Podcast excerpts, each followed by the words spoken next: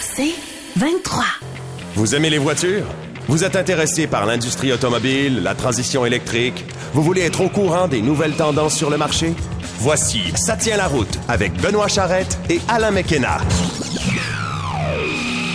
Salut à tous! Euh, dernière émission de l'année où en fait on vous présente un peu ce qu'on va voir dans l'année 2024. On regarde vers l'avant. Ouais. On a fait du récapitulatif dans notre dernière émission et là, on vous présente ce qui s'en vient. Évidemment, au niveau des nouvelles, au niveau des tendances, puis au niveau des modèles qu'on va avoir avec nous.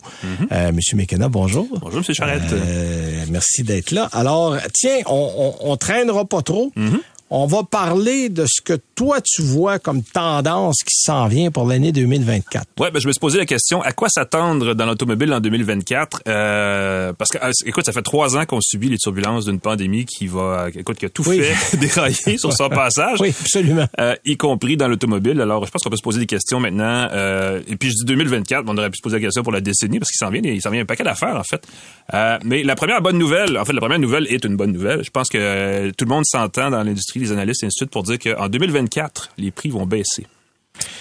Je pense, écoute, j'y vais, j'y vais avec des gros bémols, mais je pense que tu as raison parce que les indicateurs économiques Voilà. pointent dans ce sens-là. là. Depuis deux mois aux États-Unis, euh, et aux États-Unis, c'est là où on a les chiffres les plus récents, le prix des véhicules neufs est en repli. C'est encore un peu mince. On parle d'un recul de 1,4% sous leur pic de, je pense que c'était en juillet, mais c'est au courant de l'été. Et c'est le début d'une tendance qui, dit-on, devrait durer jusqu'à tard en 2024 si les conditions économiques ne s'améliorent pas soudainement de façon exponentielle. Euh, déjà, on commence à avoir beaucoup plus de véhicules dans les inventaires des constructeurs et des concessionnaires. Ça pourrait inciter certaines marques les marques américaines, par exemple, qui sont très fortes là-dessus, à faire des promotions assez alléchantes dès cet hiver. C'est ce que disent les analystes. Euh, D'ailleurs, notez que décembre et janvier, petit conseil ici, sont les deux meilleurs mois dans l'année pour acheter un véhicule à bon prix. Parce que c'est les, les deux mois où les concessionnaires sont pressés de liquider un peu de l'inventaire puis font des bons, des bons, des bons deals. Exact. Euh, cela dit, faites attention, si acheter une voiture neuve pourrait coûter un peu moins cher en 2024 qu'en 2023, le coût de possession du véhicule, lui, risque de ne pas vraiment baisser. Euh, le prix des carburants a probablement atteint ces jours-ci un plancher euh, et pourrait repartir à la hausse l'année prochaine. Ça dépend toujours des, des- des pays producteurs, exportateurs, mais en Oui, et puis géo- euh, géopolitique. et tout et tout, là, effectivement, c'est très compliqué. Ça. Euh, bon, évidemment, c'est moins, euh, c'est moins une tendance si vous avez de l'électrique, là, mais cela dit, ça peut affecter le coût d'opération d'un véhicule à essence. Aussi, l'entretien, les assurances vont continuer de coûter plus cher l'an prochain et on ne parle pas du coût des réparations qui pourraient aussi, eux, euh, coûter plus cher si vous êtes victime d'un accident, ce qu'on souhaite à personne. Autrement dit, même si les prix risquent de baisser en 2024, ça veut pas dire qu'acheter une auto va être plus abordable ou que ça va être une aubaine, parce que même si on est en repli de- par rapport à 2023, on le dit dans l'émission précédente, euh, depuis sur trois ans, les prix ont, ont plus que, ont presque, ont augmenté de quoi, 60 je pense, sur trois ans. Oh Donc, oui, ça non, non, c'est énorme. C'est énorme. Deuxième euh, grande nouvelle, les nouveaux modèles vont apparaître de plus en plus vite. Euh, le virage électrique, on le sait, hein, ça oblige les constructeurs d'automobiles à mettre en marché tout plein de véhicules entièrement nouveaux. Euh, on a vu d'ailleurs toutes sortes de stratégies mises en place. On en parlait de ça, aussi dans l'émission précédente. Euh, il y a des versions tout électriques de modèles déjà- existants, comme par exemple le Or- le Ford F-150 Lightning ou même le Chevrolet Equinox EV, dont on parle mais qu'on voit donc pas encore arriver. Ça peut aussi passer par la création de marques ou de modèles entièrement nouveaux, comme le Cadillac Lyric ou le Genesis GV60. Et dans d'autres cas, ben, on a créé des marques, des gammes dans la gamme. Je devrais dire le modèle, la gamme Ioniq est un exemple. La gamme EQ Ouais. chez Mercedes-Benz. Exact. Ioniq, c'est chez Hyundai. Puis il y a une chose que je remarque, je sais pas si c'est moi, mais on, on- on commence à être dans la mode, et je vais employer le terme avec des guillemets, mais du jetable dans l'automobile. C'est-à-dire que on avait auparavant, on gardait les modèles 4, 5, 6 ans avant de voir des changements majeurs. Là, on voit beaucoup chez les Coréens, entre autres, aux deux ans, il va y avoir des changements. Donc, on garde la plateforme, on garde le moteur, mais on change la carrosserie, on amène un nouveau style, on amène une image différente. Euh, ça, ça, ça redynamise beaucoup l'automobile, mais ça rend aussi obsolète des modèles, je trouve, un peu plus tôt que prévu. Ouais. Euh, tu sais, un auto qui a 4-5 ans, aujourd'hui, tu le marché, dis, non, Ça pas changer modèles vieux. encore. Tu Ben dis, ben oui. là, attends, tu sais, moi, moi, je sais pas, là, je, je garde mes affaires plus que 4-5 ans en général. là. Ben, il s'est passé quelque chose durant la pandémie, c'est que les constructeurs ont fermé bien des usines et ils en ont profité pour les moderniser. Ouais. Et, ben, tu te rappelles, on a vu des usines euh, dernier cri euh, allemandes, entre autres, dans les derniers temps, euh, où c'est extrêmement robotisé. C'est extrêmement précis et c'est très facile de changer une ligne de montage pour produire un modèle mis à jour différent du modèle initialement euh, prévu. Donc oui, ça accélère la mise en marché. Et il y a aussi une nouvelle tendance, c'est la régionalisation de la production, où les véhicules achetés dans une région, par exemple l'Amérique du Nord, sont de plus en plus produits localement. Donc on a créé de nouvelles usines, on a robotisé, automatisé, et ça donne justement cette flexibilité pour produire de nouveaux véhicules. Parlant de nouveaux véhicules, troisième tendance, et celle-là est à plus long terme, mais c'est plus une question. Est-ce qu'on verra une première marque d'automobile chinoise au Canada bientôt? Ah, ça, j'en ai hmm. parlé. J'ai bien, parce que là, on prépare une usine au Mexique, là. Ben voilà. Euh, c'est à côté de chez nous, le Mexique, là. Et c'est une autre raison un peu moins évidente, là, euh, qui force, elle aussi, les constructeurs à accélérer la cadence de production de leurs véhicules. Euh, celle-là vient de Chine. Les constructeurs chinois sont de plus en plus ambitieux et voient désormais à l'international les marques chinoises. Les véhicules produits en Chine, il y en a déjà qui sont vendus ici. Euh, je veux dire, ceci, ça cadre dans les objectifs du gouvernement chinois qui est de devenir la première puissance mondiale économique en 2040 devant les États-Unis. Je vous le dis tout de suite, c'est pas... je, lisais des rapports macroéconomiques récemment. Les chances que la Chine devienne l'économie mondiale numéro un ou l'économie numéro un dans le monde en 2040 sont encore très, très minces. Évidemment, ça les empêche pas d'avoir l'ambition et c'est tout à leur honneur. Puis euh, euh, ils ont les moyens de leurs ambitions, les Chinois. Ils ont beaucoup d'argent, ils ont beaucoup de capitaux. Ils ont... Le communisme a beaucoup d'inconvénients. Pour y vivre, c'est pas très bon, mais pour un gouvernement, t'as pas de questions à poser à personne, puis t'as surtout pas de réponse à attendre de personne. Ils peuvent décider que ça, ça va par là, ça, ça va par là. On va là, puis a personne qui va leur dire quoi faire. Alors ça, euh, c'est d'ailleurs pour faire un commentaire éditorial, Donald Trump rêverait de vivre en fascisme ou en communisme, il pourrait faire ce qu'il veut. Mais ben, bon, euh, oui, ironiquement, c'est bien que tu parles parce que Donald Trump en fait a imposé à son, euh, dans, son durant son court règne de président des États-Unis une taxe d'importation de 25% sur les véhicules faits en Chine, en plus d'une taxe qui était déjà existante de 2 et demi. Euh, donc ça va ralentir évidemment l'arrivée en Amérique du Nord de véhicules chinois, mais s'ils sont produits au Mexique ou en, territoire ah, ben nord-américain et que ça reste une marque chinoise, là on contourne cette. C'est pour ça qu'ils vont s'installer au Mexique. Hein? Compris. Exactement. Bref, on n'y est pas encore tout à fait, mais les analystes continuent de promettre que les premières marques chinoises seront sur la route en Amérique du Nord, probablement quelque part en 2025. Donc ça, ça s'en vient assez vite, merci. Ça s'en vient assez vite et le contexte est bon parce que le prix moyen d'un véhicule électrique est extrêmement élevé et les Chinois sont capables de venir s'insérer. Juste en dessous. Voilà. Exactement. Et ça va leur profiter. Évidemment, les consommateurs au Canada, on le sait, au Québec, on le sait, on aime les, euh, les véhicules abordables et on n'a pas trop peur d'essayer des nouvelles marques. Hyundai, dans les années 80, on a profité assez, assez ben oui. Les, gardes, les Japonais, pendant la guerre, la crise du pétrole des années 70, il y a, il y a, euh, des événements comme ça qui ont fait en sorte qu'on s'est installé puis on n'est jamais reparti. Là. Et euh, évidemment, il y a des marques chinoises, bon, qu'on va découvrir, mais il y en a une, BYD, qui est financée par euh, Berkshire Hathaway, qui est... Euh, Monsieur Buffett. De Warren Buffett, ah. l'oracle d'Omaha. Donc, il y a quand même des intérêts américains derrière ça. et, ces intérêts-là vont finir par pousser fort pour que ça s'en vienne ben ici. donc, ben préparez-vous. Ce ne sera pas l'année prochaine, probablement. en fait, très certainement. Mais dans les deux, trois prochaines années, on risque d'en reparler beaucoup. On va parler de mots comme gaïque, bid. Ça va devenir des termes qu'on va oui, on va les dire comme ça, ça va être le fun. Voilà, absolument. Écoute, de mon côté, bon, je, je vous donne une tendance qui va peut-être être une évidence pour beaucoup de gens, mais on va continuer à vendre de plus en plus de véhicules électriques. Euh, on a vu avec ce qu'on a annoncé euh, en fin d'année avec des objectifs du gouvernement fédéral vers quoi on s'en va. Euh, maintenant, est-ce que le rythme de production et surtout les prix vont être capables de suivre ce que les gens peuvent acheter? Mm-hmm. Parce que chez nous, c'est clair, il y a un intérêt. quand je dis chez nous au Québec, au Canada, dépendamment des régions, un peu moins. Ça va s'améliorer avec ça va euh, s'améliorer. cibles fédérales, euh, Mais c'est pour ça qu'on a mis des cibles au fédéral, parce qu'on avait déjà des cibles au Québec. C'est pas parce qu'on en avait besoin. La Colombie-Britannique et le Québec avaient fixé des cibles provinciales. Le fédéral s'est ajouté à ça.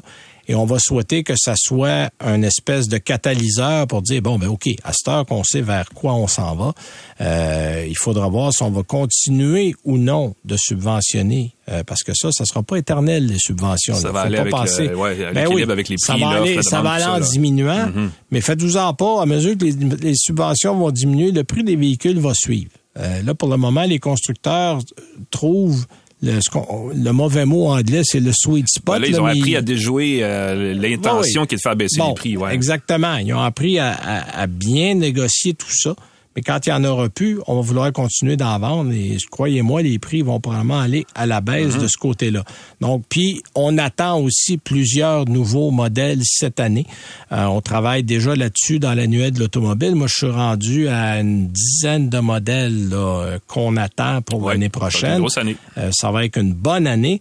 L'autre tendance qu'on va continuer à avoir, et ça, ça va être le sujet avec notre invité d'aujourd'hui dont on n'avait pas parlé, on va parler de la montée des véhicules autonomes. Ça revient. Euh, ça revient parce que là, on a, bon, évidemment, on a dépensé beaucoup, beaucoup d'argent sur les véhicules électriques.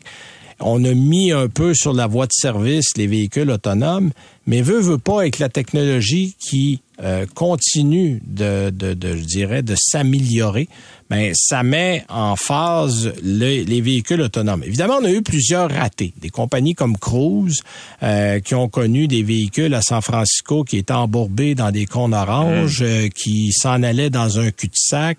il y a eu quelques incidents avec des clients. Bon, on voit que c'est pas encore parfait. Est-ce que c'était Mark Fields chez Ford qui promettait les voitures autonomes, entièrement autonomes en 2021 sur la route? Exact. bon, il y en avait, il y en avait, mais pas des pas ce, qui, ce qui pas, annoncé. Pas, ce qui était annoncé, effectivement.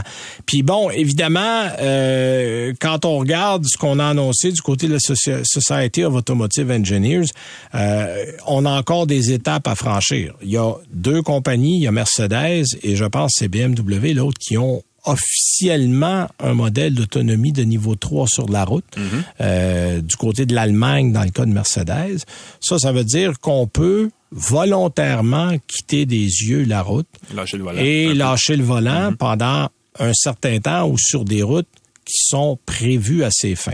Euh, on annonce déjà ça depuis longtemps chez euh, Tesla, mais c'est du niveau 2, c'est pas du niveau 3. Ah. Parce que la grande différence avec un niveau 3, c'est qu'en cas d'incident, ou d'accident, la compagnie est tenue responsable. Alors, quand on arrive avec un modèle de niveau 3 sur le marché, faut être prêt. doit être prêt. Oui, oui, oui, parce que là, tu es tributaire de la technologie que tu installes dans ton véhicule. Hmm. Donc, et, et, et, ça, Tesla ne l'a jamais souligné nulle part. Même si on parle d'un autopilot, puis d'un full self-drive, puis tous les termes que vous voulez, c'est encore du niveau 2 amélioré. En fait, c'est qu'au lieu de mettre je dirais, une, une, une recommandation ou de mettre une, une alarme, ben on le met pas, pour on a l'impression qu'on peut conduire, peut conduire toute la journée. Mm-hmm. euh, L'autre fait intéressant, puis ça, ça va t'intéresser, la montée en flèche de la connectivité. Ah, ça continue. Euh, ben oui. Ça, ça continue. Mm-hmm. Là, il va y avoir des premiers modèles qui vont arriver l'année prochaine avec du 5G à bord. Il y en a déjà des à petite échelle. C'est un, une grosse tendance parce que les constructeurs déjà chiffrent les revenus qu'ils espèrent tirer de cette ben tendance-là d'ici 2030 et on parle ben de dizaines de milliards de dollars par année. Donc, les, fameux sièges chauffants par abonnement là, qui vont sursauter tout le monde, là, on risque d'en voir. Ben regarde, le Kia V9 qu'on vient d'aller essayer il y a mm-hmm. quelques semaines à peine, on a, on peut dessiner ou décider du design de ces phares à l'avant.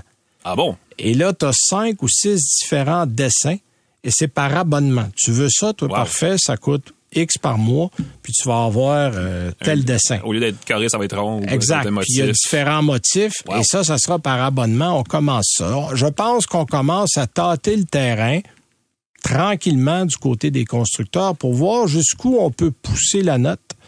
Et là, évidemment, tu sais, tu as, conduit des véhicules comme moi. Là, à un moment donné, quand tu tournes ou que ça fait une heure que tu conduis, le 10, seras-tu le temps de te pause café? Check bien, là, ça ah, va être marqué. Cette semaine. Ben oui, ça va être écrit. ça va être écrit dessus, le Starbucks le plus proche est à 3 km ou euh, voulez-vous aller au Tim Horton qui est l'autre bord de la rue? Voilà. Mais on rit, là. Mais, mais ça va être ça. Ben, Quand tu vas arriver, euh, ton essence va baisser. Si tu un véhicule à essence, il va t'annoncer une station Petro-Canada qui aura payé pour être là ou une Shell ou euh, une Ultramar. Mais c'est ça qui va arriver. Et là, mm-hmm. multiplie ça par toutes les occasions que tu peux magasiner.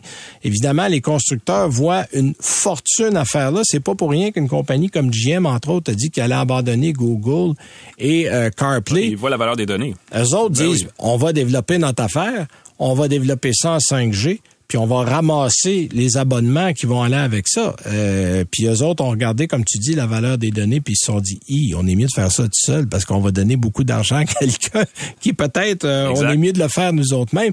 Et là, on va voir ça. Mais tranquillement, c'est une tendance, je pense, qu'on va voir au courant de l'année.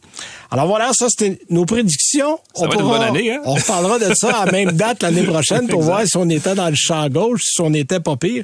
Euh, après la pause, on reçoit Marie-France. Marie-France Lorrain, qui est une experte de la conduite autonome. Elle était sur des projets euh, à Montréal, à Candiac, un peu partout dans le monde. Et on va parler des tendances là-dedans, parce que ça s'en vient. Qui était dans mes nouvelles de l'année. Donc, on va à la pause et on revient.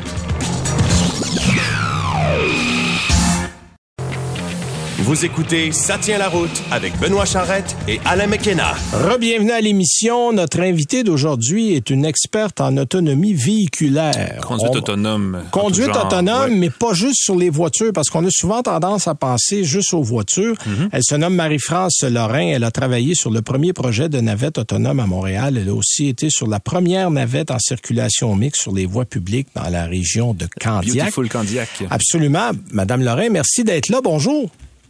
Bonjour, merci de, m'inviter. Bon, euh, parlez-nous. Moi, je suis toujours curieux. Des gens qui deviennent des experts en autonomie véhiculaire, ça passe par où, ça? Qu'est-ce qu'on a comme formation? On a travaillé où? On a acquis notre expertise comment? Parce que c'est un domaine qui est encore quand même assez neuf, là. Mais étant donné justement que c'est un, domaine qui est très, très, très récent dans, l'histoire de, l'automobile et dans l'histoire de, la technologie, c'est vraiment euh, un addon. En fait, j'ai commencé à travailler euh, pour un opérateur privé à Montréal et euh, il y avait un véhicule de disponible aux États-Unis et ils voulaient se lancer à faire les démonstrations de ce véhicule-là ici au Canada. Donc, ils m'ont demandé si ça m'intéressait. J'ai dit oui et depuis ce temps-là, ça fait sept ans maintenant, j'ai travaillé sur plusieurs projets. Bon, vous avez fait des projets pour la ville de Toronto, le gouvernement canadien en fait pour Transport Canada, des projets pour les secteurs miniers, aéroportuaires, transport de biens, parcs d'amusement. Donc, vous avez, vous avez un peu touché à tout, là. Oui, ben en fait, quand on parle d'autonomie véhiculaire, il y a tellement de différents types de véhicules qui sont euh, inclus dans cette catégorie-là que mm-hmm. ça nous permet d'en faire euh, plusieurs et de toucher à plusieurs secteurs il y a des applications industrielles, euh, secteur minier, je pense que les espèces de gigantesques gros camions qu'on figure pas tellement ils sont géants parce qu'on les voit pas souvent, mais il y a là, entre autres, une application de conduite autonome qui est assez prometteuse. Euh, il doit y avoir des applications comme ça qui sont plus avancées que d'autres. Où est-ce que ça a commencé déjà la conduite autonome? Euh, ça a commencé beaucoup dans le département de la défense aux États-Unis. Ah. Euh, ça a été euh, plusieurs projets qui ont été faits parce que justement il y a des, enjeux de sécurité avec les, gens dans les véhicules. Donc les premiers projets, les premiers investissements qui ont été faits pour développer cette technologie-là, c'est surtout dans le secteur du département de la défense. Ok. Est-ce qu'on est-ce qu'on peut parler des drones entre autres? Est-ce que les drones c'est un exemple? Les drones font partie d'un exemple. Il y a certains drones qui sont euh, vraiment autonomes. Puis euh, maintenant, on a des drones qui ressemblent un peu à un Roomba. Euh, donc, qui viennent s'auto-charger, s'auto euh, télécharger, téléverser toute l'information qu'il va acquérir. Donc, euh, il y a ça aussi. Euh, Rumba, là, on parle, on parle de l'aspirateur qui va se rebrancher dans le coin du mur. Pour ceux qui ne savaient pas que c'est pas la une forme de conduite autonome. oui, c'est moi, moi et Alain, on danse pas en ondes en ce moment. C'est le Rumba et pas la Rumba, la danse. non, non, Rumba, c'est le meilleur ami de, de tout propriétaire d'animaux. Donc, oui, oui, effectivement. Donc, ça, c'est intéressant, mais on en est rendu où dans la technologie? Parce que là, on en a parlé en automobile pendant longtemps. On a eu des, bon, il y a des niveaux, parce que là, il y a des niveaux 0, 1, 2, 3, 4, 5. Euh, bien des gens, des fois, et je vais nommer Tesla parce que euh, M. Musk, Elon, a longtemps laissé comprendre aux gens que le autopilot, puis le full self-drive, qui était l'option à 15-16 000 dollars, euh, vous pouviez pratiquement vous asseoir derrière la voiture puis laisser tout ça aller. Alors que dans la réalité, on est loin de là. là. Euh, donc, je pense qu'il faut expliquer un peu où on en est en ce moment, puis est-ce qu'il va y avoir des progrès notables cette année? Mais je pense qu'il y a une grande distinction à faire entre l'aide à la conduite et l'autonomie véhiculaire. C'est vraiment deux éléments mm-hmm. complètement différents. Euh, Monsieur Musk, moi, ça fait plusieurs années déjà que je, je, le dis haut et fort, ce n'est pas un, véhicule autonome. Ce n'est pas fait pour être un véhicule autonome. Ce n'est pas fait pour euh, commencer à, jouer à un jeu sur son téléphone ou à, écrire des textes. C'est fait pour aider les gens à la conduite, mais euh, le nouveau marketing de M. Musk a fait que euh, il a utilisé les termes qu'il voulait bien utiliser parce que euh, il, réclamait ou il clamait au effort qu'il était capable de tout faire. Mais bref, c'est vraiment une aide à la conduite. Donc, ce n'est pas fait pour enlever les yeux de la route et ce n'est pas fait pour enlever les mains du volant ça s'appelle quand même autopilote et full self-drive. oui, oui, c'est ça. Il faut faire la part des choses et dire que le nom est un peu trompeur. C'est ben, marketing. Le, le, nom... est extrêmement trompeur. Exact, exact. Et dans les... Bon, euh, Alain et moi, on a tous les deux eu l'occasion d'essayer le Super Cruise de GM. on a essayé le Blue Cruise, le Pro Pilot chez Nissan. Dans ce que vous, parce que vous êtes une experte dans le domaine, c'est quoi les applications les plus prometteuses, celles que vous avez vues et que vous dites, ah, ça, ça, ça va pousser, ça va probablement devenir la norme ou une mesure étalon dans l'industrie? Ben, en fait, il y a plusieurs éléments en ce moment euh, qui sont de plus en plus euh, regardés euh, au niveau de la maintenance. Quand on pense, je sais pas moi, à ramasser la neige ou à, déneiger un trottoir, déneiger une piste cyclable, un peu là, de, je parlais du Roomba tout à l'heure, mais un peu d'avoir un robot comme ça qui pourrait c'est pour moi nettoyer les rues comme un balai de rue et tout ça. Ah Donc ça, c'est des technologies qui sont beaucoup plus accessibles dans le sens qu'ils sont dans des endroits. Euh, je vais vous donner un exemple en, dans le, domaine des aéroports. Parlons de couper le gazon. C'est complètement. Euh, mais comment est-ce qu'on peut utiliser une technologie autonome pour couper le gazon pendant que l'aéroport est fermé? Donc, ça entre pas en, contact avec rien.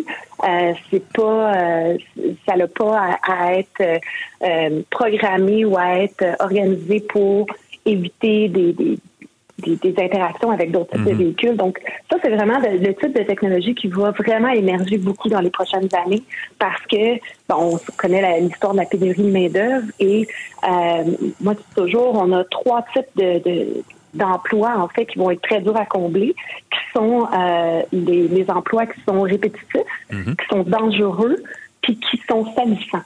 Donc en anglais, on appelle ça les triple D, mais ces trois types d'emplois-là, c'est vraiment des emplois qui pourraient être euh, comblés euh, pour maintenir le service, là, pas pour remplacer des gens, mais pour euh, maintenir le service avec la pénurie de main-d'œuvre. Et c'est vraiment ça qu'on voit qui va émerger dans les prochaines années. Oui, parce que c'est une technologie qui n'aime pas les imprévus. Donc, ça prend des environnements contrôlés pour bien fonctionner. Et effectivement, des, des, des, complexes industriels commerciaux, des aéroports, des choses comme ça, des situations où ça va être plus facile de déployer ce genre de technologie-là. Vous disiez, vous parliez de déneigement. On pensait que l'hiver était l'ennemi de la conduite autonome. Est-ce que effectivement on peut utiliser ou on peut voir cette technologie-là avoir un potentiel au Québec, par exemple, où il neige l'hiver? Et où les routes sont peut-être moins évidentes à naviguer quand il y a de la neige et de la glace euh, au sol? Mais oui, exactement. À l'aéroport d'Edmonton, ça fait plusieurs années qu'ils font le test avec euh, des véhicules, euh, des grandes grappes de déneigement sur les, le tarmac de l'aéroport.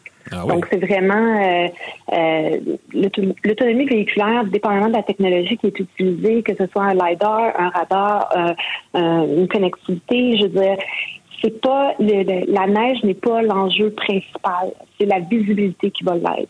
Donc ça dépend, c'est sûr, s'il neige ah euh, euh, abondamment, ça peut avoir une interaction avec euh, avec les, différents capteurs.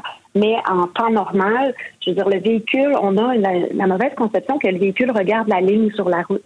Puis on se dit bon ben dans la neige on voit pas la ligne ou au Québec on voit pas tout le temps les lignes, mais c'est pas c'est pas ça l'enjeu. Ah c'est vraiment au, niveau de la connectivité puis au niveau de la technologie de, repérage qui est utilisée, euh, ça peut vraiment euh, surpasser l'idée de voir la ligne sur la route. C'est drôle parce que j'avais eu cette conversation là avec un ingénieur euh, chez Mercedes-Benz il y a quelques années qui disait que à l'époque où on fonctionnait par reconnaissance caméra, radar, lidar et compagnie l'hiver est un enjeu majeur, mais que depuis qu'on opère avec des satellites, peu importe on n'a plus besoin. Tant que le satellite fonctionne, ah, on est correct pour se repérer sur ben la route, effectivement.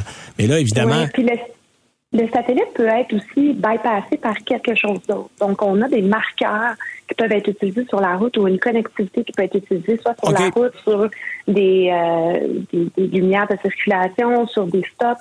Euh, il y a vraiment cette technologie-là aussi qui peut bypasser tout ce qui a rapport avec la connectivité GPS parce qu'on sait que c'est pas toujours stable, cette connectivité-là. Non, ben c'est ça. En fait, c'est l'inconvénient. Ça prend un peu comme dans les avions de la redondance dans la technologie pour s'assurer que s'il y a quelque chose qui lâche, qu'il y a un plan B qui embarque automatiquement et que le conducteur, lui, ne le verra pas. Donc, ça va, ça va, ça va s'imbriquer mm-hmm. euh, automatiquement si on parle, bon, vous avez parlé de technologie pour euh, des endroits, je dirais, des, des, trajets prédéterminés. Moi, j'avais vu de l'autonomie dans des industries automobiles, dans des grandes usines de fabrication. Euh, j'avais vu ça la première fois au Japon, dans les années 90, ben où tous les modèles, euh, tous les pièces des véhicules se déplaçaient par convoyeurs automatisés qui marchaient à la musique. C'était du Mozart en plus.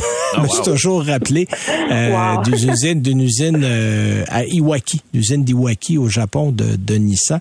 Euh, au niveau de la, si on parle des voitures de façon plus précise, est-ce que vous voyez tranquillement une augmentation ou une amélioration de la technologie qui pourrait permettre, Madame Lorrain, d'avoir un jour, avant ma retraite ou avant que je meure, des véhicules autonomes sur la route? Il peut avoir des véhicules autonomes sur la route, mais je pense qu'en ce moment, l'enjeu, c'est pas nécessairement la technologie, mais c'est l'interaction avec les autres véhicules. Ouais. Euh, je me plais à dire que euh, le, la programmation du véhicule autonome en fait un, un moyen beaucoup plus sécuritaire que la, la, personne qui conduit son propre véhicule et qui est euh, qui peut passer à regarder son téléphone, regarder l'écran, regarder dehors. Euh, mais c'est vraiment c'est l'interaction entre les deux. Ce qu'on a vu dans les dernières années, c'est que quand on met un véhicule sur la route, étant donné qu'on parle d'un niveau 3 ou d'un niveau 2, euh, souvent c'est l'interaction. Comment la, la, le véhicule va réagir quand il se fait couper? Exact. On fait pas ça, nous, au Québec, de couper des véhicules. Ben non, jamais. Si, si, si jamais on faisait ça, c'est le problème, c'est que le véhicule autonome arrête. Il est programmé d'une certaine façon et Exact. il va pas essayer de réfléchir à comment il pourrait euh, réagir dans un environnement comme ça. Il va juste arrêter. Donc, en ce moment, c'est ça le défi. C'est pas, c'est pas la technologie elle-même, c'est vraiment l'interaction avec le reste C'est ça. En fait, c'est de lui donner des réactions la plus humaines possible, ce qui, ce qui- ce qui paraît un peu paradoxal, mais effectivement, parce qu'on a une intuition que la machine n'a pas. Euh, puis il faut un peu lui inculquer tout ça. Mais euh, ben, c'est très intéressant. Euh, écoutez, je, je vous remercie beaucoup d'avoir été là. Ça a été une belle entrevue. Ça nous donné beaucoup plus d'informations sur l'autonomie et surtout de tous les endroits insoupçonnés où l'autonomie euh, s'immisce Ouais. tranquillement dans le monde des véhicules avec un grand V. Euh, Madame Lorrain, merci d'avoir été là. Puis euh, quand il y aura d'autres belles occasions, on, on dit toujours à nos invités, on vous suit. Quand il y aura d'autres choses, on va s'en reparler. Parfait. Merci, Merci beaucoup, là. Alors, c'est Marie-France Lorrain, euh, qui est une experte en autonomie véhiculaire. Voilà. Et euh, qui nous a bien expliqué euh, les endroits où c'est maintenant possible d'avoir de l'autonomie à plus grande échelle. Nous, on va aller à une pause et après ça, on vous parle de, des modèles qui nous attendent, des plus intéressants pour l'année 2024. Vous écoutez Ça tient la route avec Benoît Charrette et Alain McKenna. Alors, je vous rappelle que nos émissions régulières vont reprendre dans la semaine du 8 janvier. Et on le dit toujours, pour nous écouter, très facile, vous allez sur le 98.5 FM dans la section Balado. Vous allez à Ça tient la route. Les émissions sont là. Ouais. Vous pouvez aller aussi sur votre plateforme de balado préférée. On est à peu près partout. Sur annuelauto.ca, on fait une mise à jour chaque semaine des émissions qui sont passées en ondes. On est aussi en diffusion radio le dimanche euh, à 18h, sauf pour les émissions spéciales, comme aujourd'hui, c'est le temps des fêtes. On est là à 11h. Mais euh, généralement, on est en la fin de semaine le dimanche à 18h. Donc, euh, abonnez-vous. Ben oui, prenez une souvent. résolution là pour la prochaine année. Abonnez-vous à Ça tient la route. Alors, on, on sera là déjà. On planifie notre mois de janvier. Donc, on aura euh, plein de choses intéressantes. Le Salon de l'Auto de Montréal s'en vient. D'ailleurs, Oui, c'est vrai. on sera là. L'annuel de l'automobile sera au Salon de l'Auto de Montréal. On va vous en reparler dans la première semaine de janvier. On prépare des petits concours, des choses intéressantes. on va vous glisser un mot. Oui. Alain, parle-nous des modèles euh, appréhendés ou des modèles qui s'en viennent que tu as bien hâte de voir. Écoute, j'ai fait le tour et j'ai euh, identifié trois véhicules et demi à surveiller en 2024. Demi, OK. Ouais. C'est bon. Parce que, écoute, ça va être le fun cette année. Ça fait des années qu'on en parle. On entre enfin dans l'espèce de période de grands changements là, que nous promettent bien les constructeurs depuis les débuts, le début de la décennie. Tu sais, les fameux euh, 300 milliards qu'on veut investir dans l'électrification. Ben, on peut dire que ça a déjà commencé, mais ça commence, ça rentre dans un nouveau rythme. là. On rentre vraiment en deuxième vitesse minimum là. Euh, J'ai identifié trois exemples de ce virage. Le premier, je parle des Polestar 3 et 4. Euh, que je mets dans le même panier et c'est là la demi parce que dans le fond c'est le même véhicule. Euh, on a changé un peu la façon dont se profile l'arrière du véhicule pour changer la Polestar 3 en Polestar 4. Exact. Euh, le Polestar 3 donc est un VUS compact qui est sensiblement plus spacieux que le Polestar 2 même si les deux véhicules sont essentiellement produits à partir des mêmes composants. Le Polestar 4 est la version coupée entre guillemets, de ce même VUS, auquel on a donc retranché un peu d'espace à l'arrière pour lui procurer une silhouette plus sportive.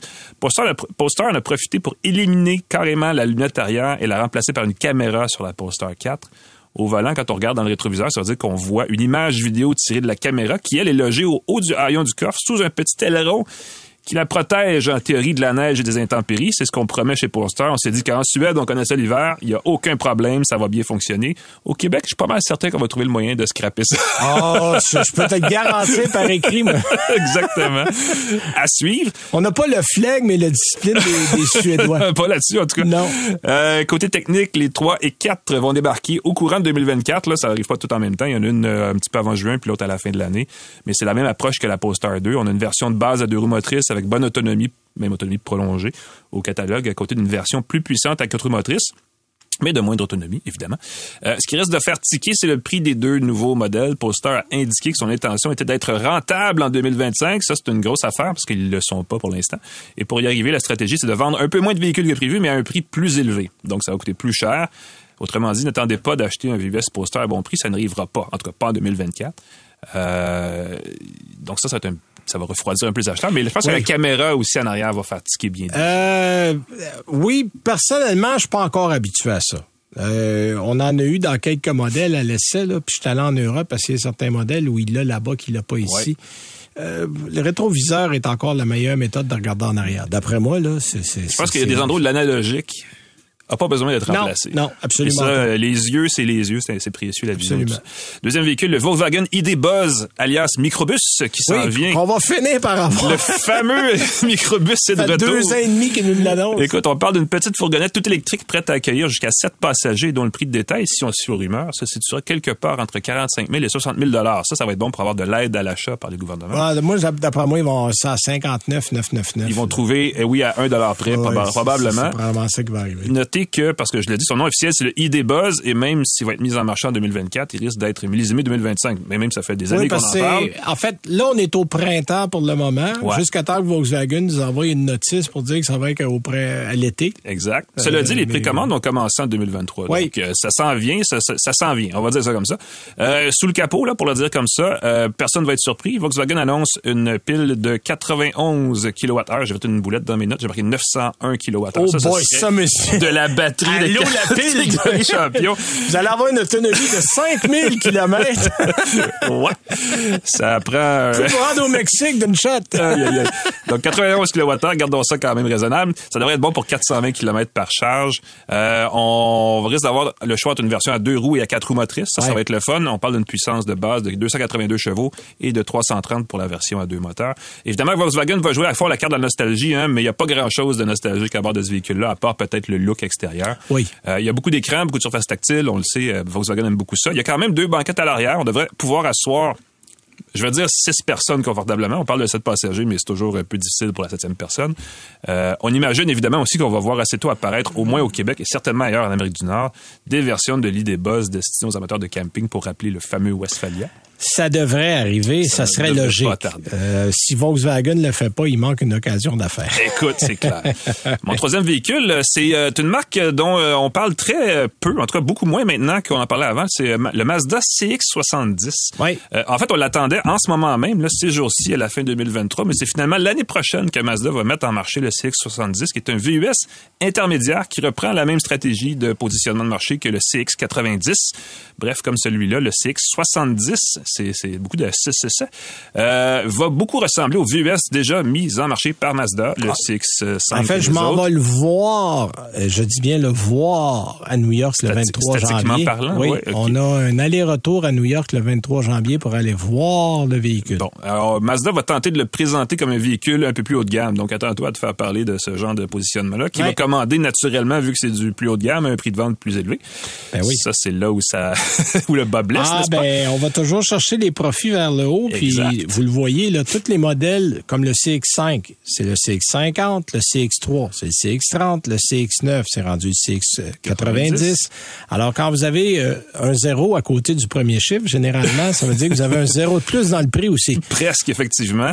Euh, sous le capot, le CX70, il va avoir deux moteurs. Le premier moteur euh, va être un turbo à six cylindres en ligne de 3,3 litres qui est en fait qui est comme celui qui anime le CX90. Ouais. Euh, L'autre, on parle d'un 4 cylindres, le fameux Skyactiv de Mazda, de 2 litres et demi, qui devrait être jumelé à un groupe électrique euh, Un PHEV. rechargeable, voilà, comme le CX90. Comme le là encore. CX90. J'ai hâte de voir si ça va faire mieux du côté de l'hybride branchable là, que dans le cas du CX90, qui m'avait un peu déçu. Moi, Euh, je m'attends pas à grand-chose de mieux, personnellement, parce que c'est comme c'est à la même batterie, ça va donner probablement les mêmes 42 Ouais. km d'autonomie. Un peu dommage.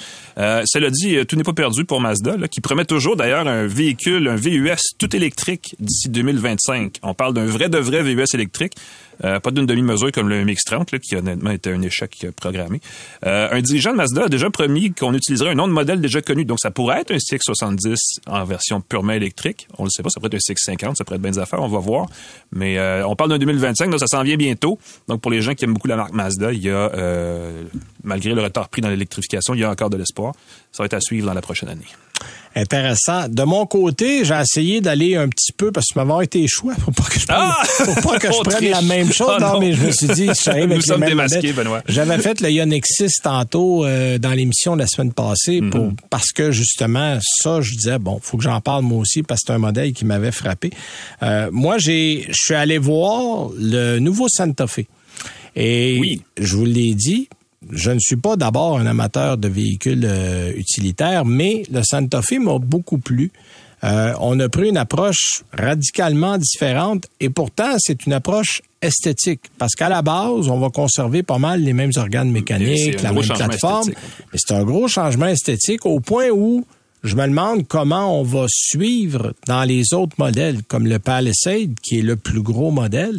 Le Santa Fe a l'air presque aussi gros que le Palisade. Fait que là, est-ce qu'on va, on va être obligé de changer le style du Palisade? Mais ce qu'on nous disait chez Hyundai, c'est que non, on veut donner à chaque véhicule sa personnalité.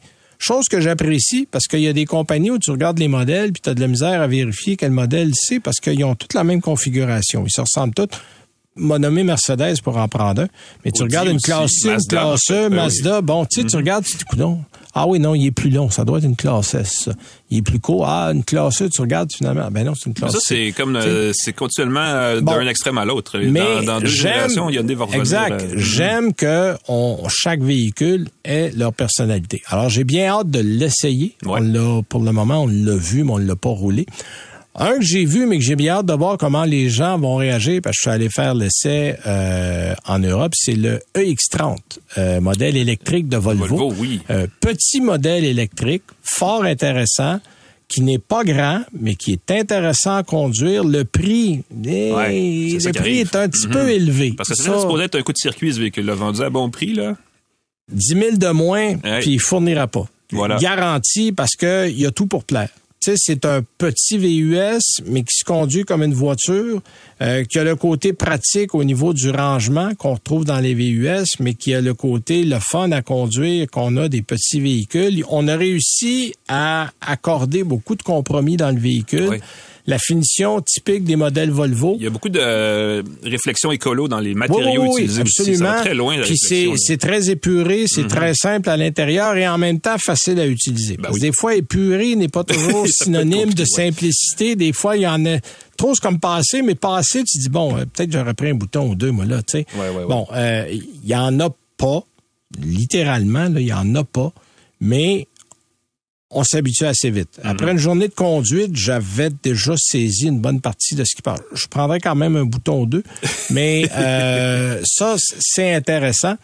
Puis l'autre, je vais rester dans l'électrique, c'est la i5. Euh, BMW qui a un modèle qui est fort intéressant. Il va avoir, en fait, j'ai eu l'occasion d'essayer une modèle même qu'on n'aura pas, la i5 40. Euh, moi, il y avait la i5 60 qu'on a essayé. C'est plus haut, là. On part à 95 000 pour une i5. Euh, c'est pas un modèle donné. Mais ce que j'ai aimé de BMW, c'est qu'on n'a pas une approche différente. On, on prend pour acquis que dans quelques années, il va rester que de l'électrique sur la route. Et autant habituer les gens tout de suite à la transition Ouais. en leur disant, écoutez, voici un modèle de série 5, parce que j'ai essayé la 530 à essence, la i5 40 avec deux roues motrices, modèle de base, i5 60, quatre roues motrices, deux moteurs, 593 chevaux, en affaire de fou. Mais, mais physiquement, tous les modèles se ressemblent. Il faut regarder la calandre littéralement à l'avant pour voir là où il y a une différence. Mm-hmm. Et j'ai hâte de voir l'accueil qu'on va faire de ces véhicules-là. Parce que dans certains cas, on a choisi sciemment des modèles différents pour dire, ben voici notre clientèle électrique, voici notre clientèle à essence. Sauf que on se dirige vers un tout électrique. Ben alors, est-ce qu'on va abandonner ceux qui étaient à l'essence, alors que d'autres, moi, je pense que l'approche de BMW est la bonne. Je peux me tromper. Je suis d'accord avec toi, en fait. Euh, mais je me dirais, si on dit, bon, puis honnêtement, la voiture a l'air d'une série 5. Elle n'a pas l'air plus électrique qu'à essence. Mm-hmm. On voit une évolution du modèle. Puis on met, quand on la voit, on se dit ah, c'est une série 5. Ouais. Puis tu sais, il y a des constructeurs, Mercedes en est un aussi. C'est étonnant qu'ils aient la stratégie de, de, développer la marque EQ parce que des gens vont acheter des véhicules et le renouvellent aux 4 ans, ils posent pas de questions, ils reprennent toujours le même véhicule. Exact. Et, les compagnies de luxe comme hmm. BMW et euh, Mercedes ont le beau jeu parce que à essence ou électrique, les prix sont extrêmement semblables. Je regardais le prix d'une ben d'une classe S à essence qui est autour de 145 000 dollars, 150, ça dépend des options que vous mettez dedans. Et le prix d'une EQS qui a 1000 dollars près se vend le même prix. Donc, on avait une occasion en or de faire littéralement un remplacement, de dire, voilà, voici une électrique qui remplace et ces voitures-là sont renommées déjà être très silencieuses. Mm-hmm. fait honnêtement, moi, la première fois j'ai roulé la EQS, je voyais pas une si grande différence dans le roulement qu'avec une classe S qui est déjà très insonorisée. Euh, on a la même approche chez euh, Rolls-Royce avec la Spectre que j'ai eu l'occasion de rouler. C'est une i7 finalement de BMW, mais bon, en dimanche. Mais, mais on a cette approche-là que j'ai hâte de voir parce que c'est vrai de la i4 qui part d'une base de série 3. C'est vrai d'une i5, c'est vrai d'une i7 qui ressemble beaucoup à la série 7. Donc, je pense de ce côté-là, il y a de l'espoir de voir des choses intéressantes. Ce que j'ai hâte de voir aussi, euh, toujours dans la même vague, c'est ce que Volkswagen va faire avec euh, ses futurs modèles électriques. Tu as parlé du ID Buzz. Moi, j'ai hâte de voir qu'est-ce qu'on va faire avec une Golf, par exemple. Euh, on a eu la e-Golf qui, qui, a, qui, a, bien fonctionné ici. Bon, c'est l'autonomie de 200 km qui a ralenti pas mal de monde, mais je serais curieux de voir avec une autonomie à 400, 450 qu'est-ce que ce modèle-là irait chercher. Mhm. Parce que, on le sait, c'est un modèle que les gens aimaient pour le style, le côté pratique, l'aménagement. C'était un le véhicule vraiment idéal. Alors pourquoi jouer avec ça? Puis je me dis que de garder une approche et d'habituer les gens tout de suite, ben, à un moment donné, la transition va se faire puis ils verront pas la différence. Parce que si tu regardes les plus jeunes générations là, un moteur, eux autres, là.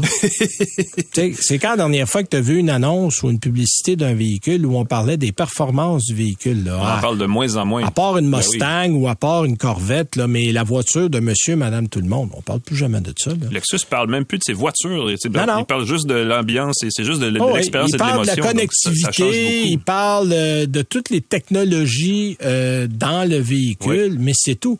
Alors, à un moment donné, les gens se poseront même pas la question. Tu sais, moi, je parlais à quelqu'un que je connais bien, puis je disais, hey, quel modèle t'as acheté? puis là, j'ai eu un silence. Euh... euh T'as-tu un 4? Il y a un 6 aussi.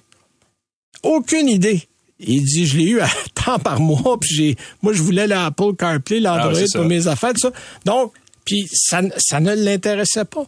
Donc, c'est pas grave. Donc, je me dis, et je m'excuse du commentaire éditorial qui est un peu long, mais je pense que l'approche que BMW prend est la bonne et on va avoir une transition qui, après, d'après moi, va se faire en douceur parce qu'on habitue les gens à un certain style. Et on le sait, on achète souvent une voiture pour le style, pour ce qu'on apprécie mhm. visuellement du véhicule et de dire, OK, on reste là. Et là, c'est rendu électrique. Euh, je pense que c'est la façon de faire qui va passer le mieux. Regarde, on revient encore sur l'œil des bas. Qu'est-ce que les gens aiment? Ben voilà. Ça rappelle l'ancien modèle. Alors, je pense que, voilà, c'est, euh, c'était mon commentaire. Boule de cristal. Boule de cristal. Écoute, on va nous revenir à partir de la semaine du 8 janvier pour les émissions régulières. Donc, on prépare déjà ça. Le Salon de l'Auto s'en vient. Ça part vite avec le CS aussi. Merci à Jean-Christophe Wallet derrière la console. Merci à Marie-France Lorraine, notre invité, à Aussi. Merci, Merci, d'avoir été là. Passez une bonne semaine. Soyez prudents. Nous, on se reparle bientôt. Salut.